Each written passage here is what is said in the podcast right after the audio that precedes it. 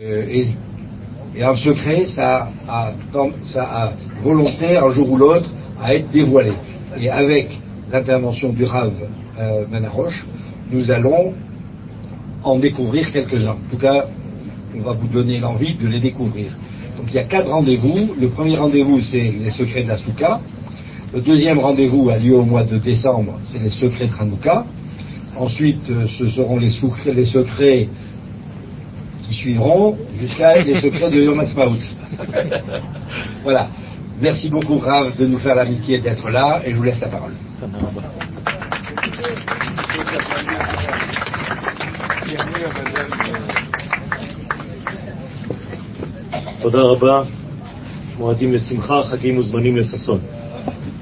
Merci de votre accueil une fois de plus, pour la première fois pour moi dans la Souka.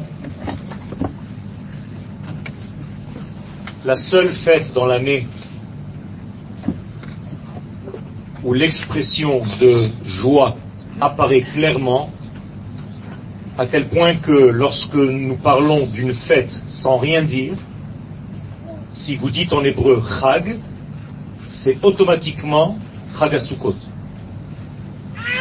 Si on dit par exemple qu'on montait pendant le Chag à Jérusalem, ça n'est ni Pesach, ni Shavuot, même si on montait, mais c'est automatiquement Sukkot.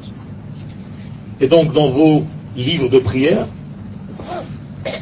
il est mentionné que cette fête est Zman Simchatenu, le temps de notre joie. Et la Torah elle-même ordonne Vesamarta bechagecha, tu te réjouiras dans ta fête, encore une fois la fête c'est Sukkot, comme s'il n'y en avait qu'une seule. Vehaïta ach sameach. Et tu seras seulement, ach c'est pas un frère, hein. car ach avec un chet c'est mon frère, mais ach avec un chaf c'est seulement. Tu seras seulement, uniquement heureux.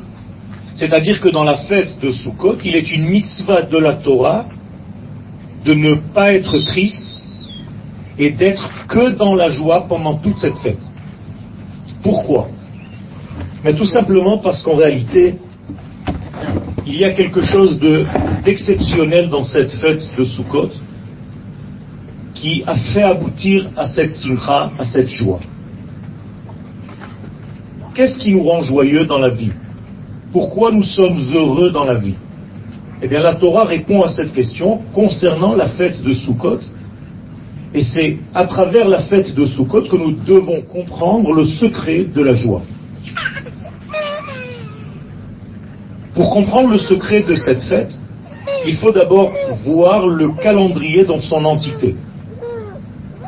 Il a été présenté tout à l'heure que l'étude des secrets de la Torah, c'est quelque chose de primordial pour justement les temps messianiques dans lesquels nous sommes. Et en plus de cela, les secrets de la Torah, c'est en réalité une vision globale de tout ce que nous faisons dans notre vie. Autrement dit, pour étudier un texte simple talmudique, généralement on peut se suffire de la chose en question, celle que nous sommes en train d'étudier.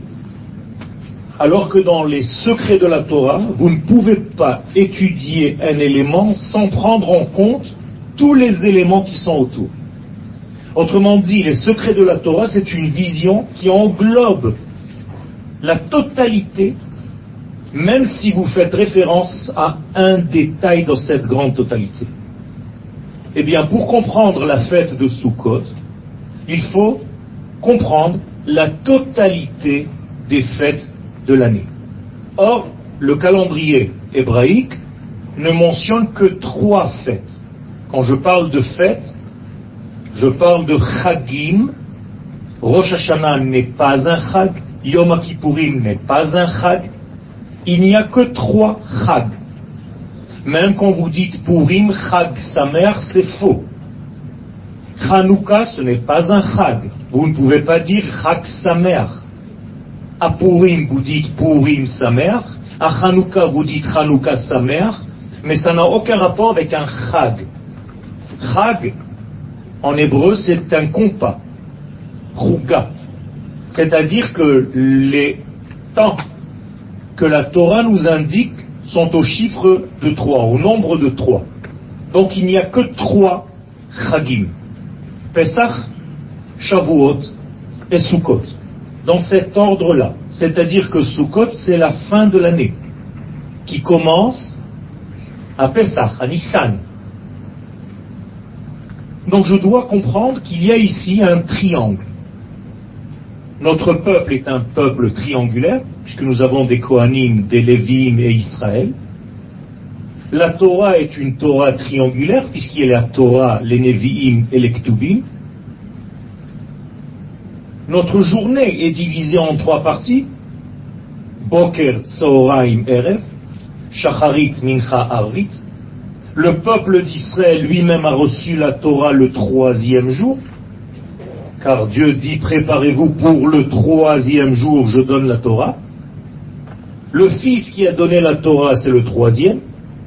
Avant lui, il y a Myriam et Aaron, Moïse est le troisième. La Torah fut donnée le troisième mois de l'année, puisque nous sommes sortis d'Égypte à Nissan, Nissan, Iyar, Sivan. Et je peux continuer jusqu'à demain. Tout est triangulaire dans le judaïsme, y compris le temps. Qu'est-ce que nous mentionnons à Pessah Le premier temps? Eh bien, le premier temps, c'est la création de la nation d'Israël. La première fois où la nation d'Israël est apparue dans le monde, c'était à Pessah, lors de la sortie d'Égypte. Donc la sortie d'Égypte, c'est pas seulement se sauver d'un pays, c'est tout simplement la création et l'apparition de la nation et du peuple d'Israël. Shavuot, après Pessah, c'est tout simplement la réception de l'identité de cette nation qui vient d'être libérée. Car une nation qui n'a pas son identité, qui ne sait pas à quoi se référer, ne peut pas évoluer. Donc on est sorti déjà d'Égypte en tant que peuple, mais ce peuple doit recevoir maintenant sa carte d'identité. Bien ça c'est Shavuot, on reçoit la Torah. Et Sukkot, nous y sommes, la troisième fête, celle qui clôture en fait le cercle de l'année, c'est l'expression réelle de tout ce qui vient d'être fait à Pessah et à Shavuot d'une manière concrète et réelle.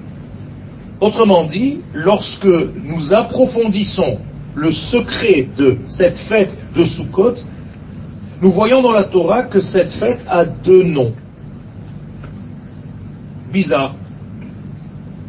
D'un côté, on l'appelle Chag Sukkot, ce que vous connaissez tous, mais il y a un autre nom. Chag HaAsif. Et la Torah le mentionne. Elle dit que cette fête de Sukkot, c'est le temps, Chag HaAsif, de la récolte, du ramasser, les Essof. On ramasse quoi exactement?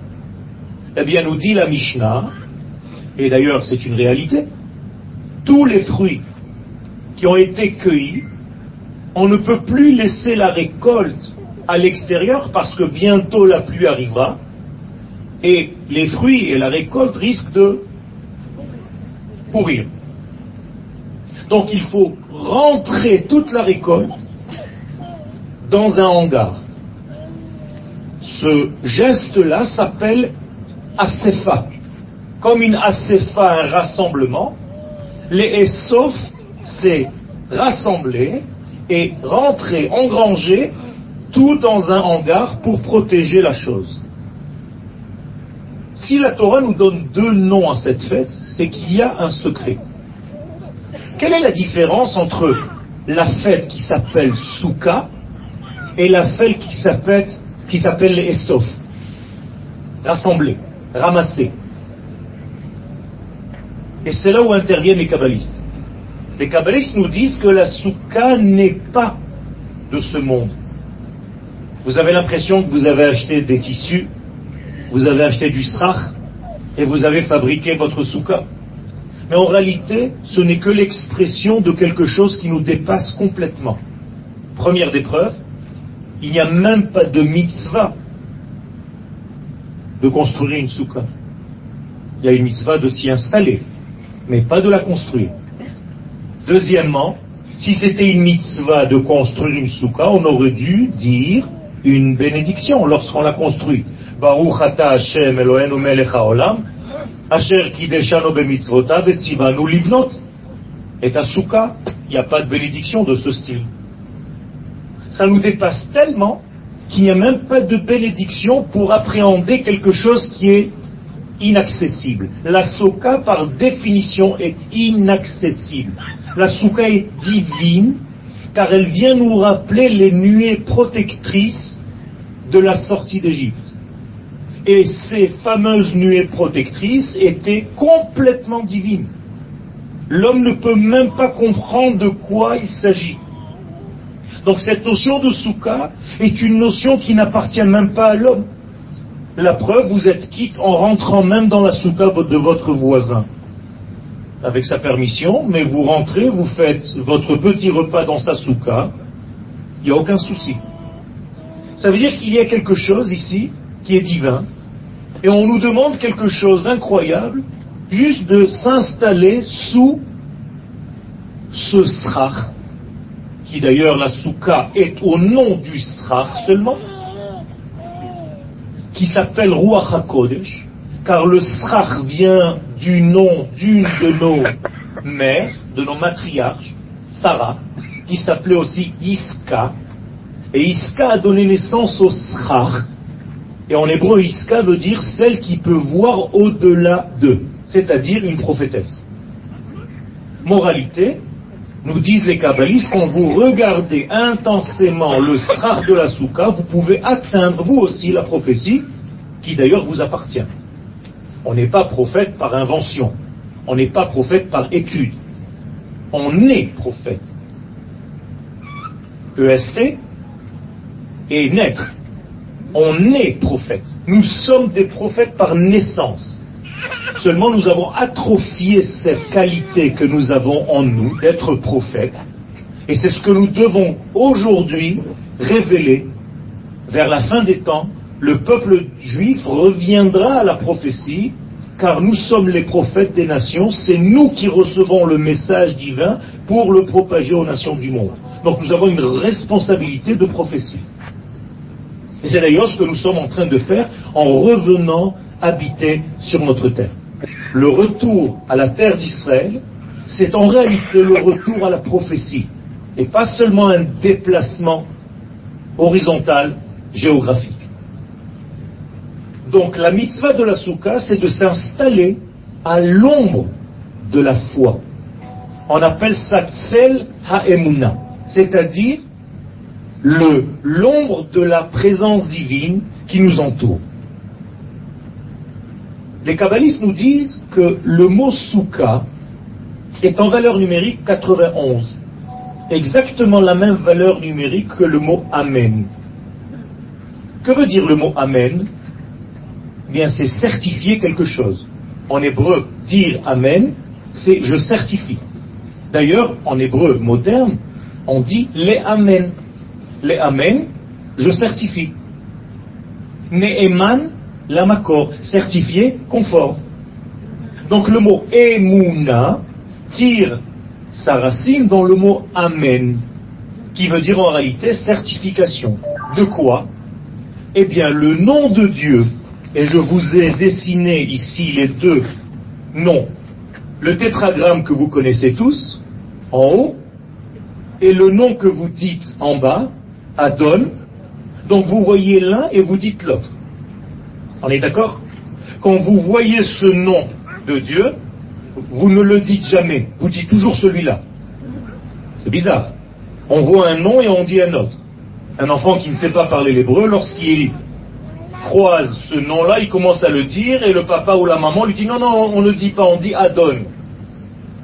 Eh bien, les kabbalistes nous font remarquer que ce nom-là, le premier nom, c'est le transcendant, c'est la transcendance divine. Autrement dit, un nom inatteignable, inaccessible, celui qui a en lui le passé, Haya, le présent, Hové, et le futur, Ihyé. Il était, il est, il sera. ce qui nous dépasse complètement. Nous, nous sommes dans le présent, on ne sait pas ce qui s'est passé ou ce qui va arriver. Le deuxième nom, Adon, veut dire maître de, celui que je concrétise, celui que je vois. Et donc, l'accouplement de ces deux noms, c'est en valeur numérique 26 plus 65, 91, la même valeur numérique que Souka. Donc la Souka, c'est tout simplement la transcendance divine lorsqu'elle est immanente dans notre monde. C'est-à-dire le monde qui nous dépasse complètement, le divin qui nous dépasse complètement, qui descend et qui s'habille dans la réalité de notre vie. Eh bien en réalité, étant donné que la souka est divine et qu'on lui demande à Kadosh Baruch protège-nous, couvre-nous, ou fros alenu souka shelomecha, donne-nous une souka de paix, de plénitude. Ça veut dire que cette souka vient d'en haut ce n'est pas la force de l'homme. La souka est une fonction divine que l'homme va juste construire, mais pour s'y installer. Face à cela, nous avons le deuxième nom, Hagra Asif, le temps de la récolte. Qu'est-ce que c'est que ce temps de la récolte? Eh bien là, contrairement à tout ce que je viens de dire, c'est déjà l'action humaine. On n'est plus dans le divin, on est dans l'humain, celui qui a travaillé, qui a labouré, qui a semé, qui a récolté, et maintenant il a les fruits de son travail, et il doit ramasser ces fruits pour les engranger. Vous voyez la différence entre l'action divine de la souka, qui est appelée Chag HaSukkot, et l'action humaine de cette fête qui s'appelle Chag HaAsif où l'homme, lui, devient participant à cette valeur divine. Eh bien, Moraï Verabotai, la joie de Sukkot vient grâce à cet accouplement de ces deux choses. La simcha, c'est toujours le mariage entre l'action divine et l'association de l'action humaine. Si Dieu fait les choses seul, il n'y a pas de véritable simcha, parce qu'on subit, parce qu'on n'a pas le choix. Donc même si on est heureux parce que Dieu nous a fait une bonté, ce n'est pas une joie complète. Exemple, la sortie d'Égypte. La sortie d'Égypte, nous étions presque paralysés. Dieu a tout fait à notre place. Il est venu nous chercher dans un corps étranger pour nous sortir. Donc la fête de Pessah ne peut pas s'appeler Zman Simchatenu, c'est pas le temps de la joie. Shavuot, la même chose. Dieu nous a donné une Torah qui nous a presque couverte, comme il est dit dans le traité de Shabbat à la page 85, que Dieu nous a placé la montagne au-dessus de la tête. Donc forcé de la recevoir. Là aussi, il ne peut pas y avoir de Simcha. Chagasukot, c'est l'association de ces deux degrés c'est l'action divine, mais l'homme s'associe à cette action divine et il fait le travail lui-même de sa propre récolte et de son propre initiative. De sa propre initiative. Et ça, c'est le secret de la terre d'Israël. Chagasukot, c'est la fête la plus israélienne du calendrier juif. À tel point que le roi David nous dit dans Teilim que la Souka et la terre d'Israël, c'est exactement pareil. Et il un verset. Vayehi beshalem Souko ou meronato betzion. Dit le roi David, la Souka et Tzion, la Souka et Jérusalem, c'est la même chose. Pourquoi? Mais tout simplement parce que cette terre aussi est donnée par Dieu comme Souka, mais pour qu'elle soit acquise, il faut qu'on se batte. Et donc il y a l'action humaine qui entre en jeu. Nous avons des soldats, nous avons une armée qui va faire le travail que Dieu nous a déjà promis. Mais ça ne change rien. Il faut l'accouplement de ces deux degrés. Une promesse divine, certes, mais une action humaine qui va faire en sorte que cette promesse divine se réalise. Ça, ça donne la joie. Ça, ça donne la simcha. Quand vous donnez à quelqu'un quelque chose gratuitement et qui ne fait rien pour le recevoir, il ne peut pas être dans la simcha. Toute l'éducation de nos enfants doit être prise en compte de cette manière-là. Ne donnez jamais trop, laissez-les faire, laissez-les participer à leur propre réception des choses. Vous pensez être bon, vous pensez les gâter, mais en réalité vous êtes en train de détruire quelque chose en eux. Ils deviennent paralysés dans leur réception. Et malheureusement, même dans le judaïsme, il y a une certaine vision de cette manière-là. Ou bien on attend que Dieu fasse tout à notre place, c'est une façon de voir. Ou bien on se dit Dieu n'existait pas, c'est nous qui faisons tout. Tout. Eh bien nous on dit non. Ni ça, ni ça. Dieu existe, Dieu nous donne, Dieu fait tout, mais par notre intermédiaire. C'est moi qui dois faire en sorte que le cadeau du divin se réalise et que je le reçoive. Eh bien, tout ce secret-là, c'est en réalité le secret de Hagasukot. C'est pour ça qu'il y a une simcha dans cette fête. Il y a le miracle, Sukkah, et il y a la nature qui s'appelle Chag Ha'asif, qui tire d'ailleurs sa source dans le mot Yosef, qui veut dire rajouter. Donc ne vous endormez jamais. Le mot Yosef, c'est pas seulement le nom d'un des fils de Yaakov.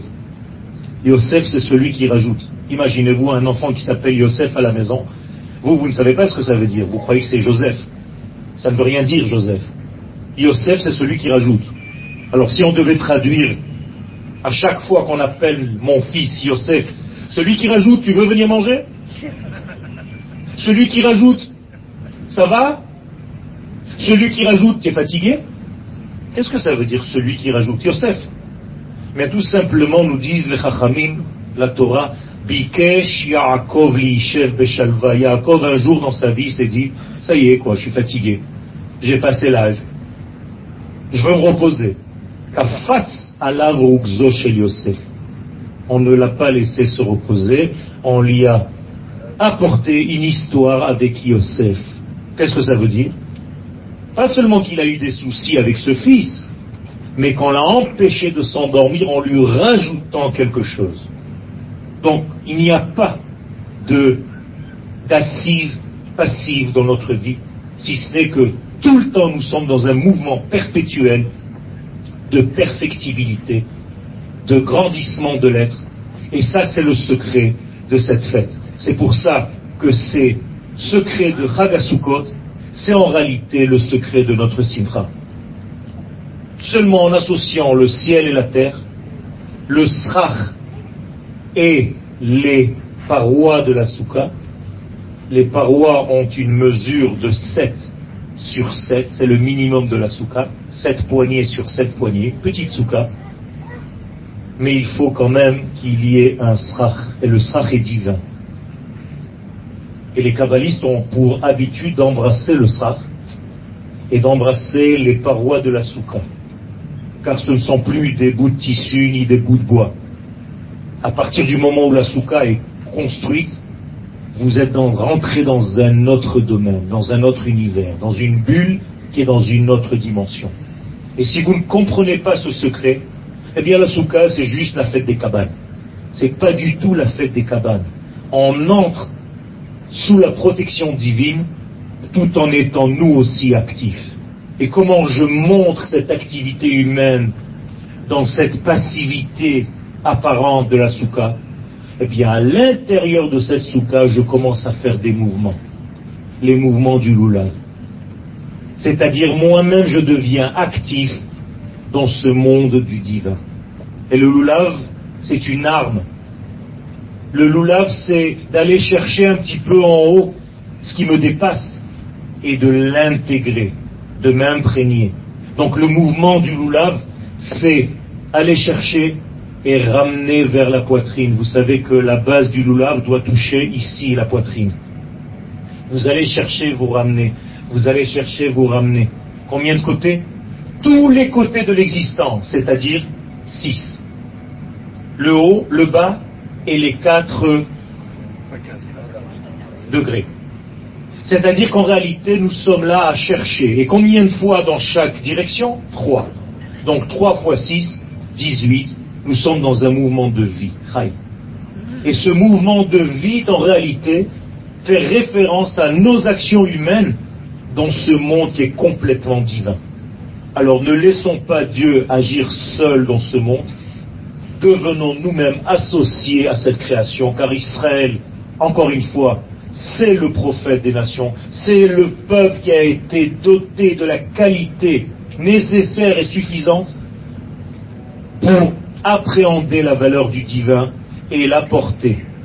Et je termine en disant qu'à la différence avec Pesach et Shavuot, où ce sont des fêtes qui sont en réalité liées à la nation toute seule, car lorsque je suis sorti d'Égypte, j'ai été rédempté, j'ai été sauvé.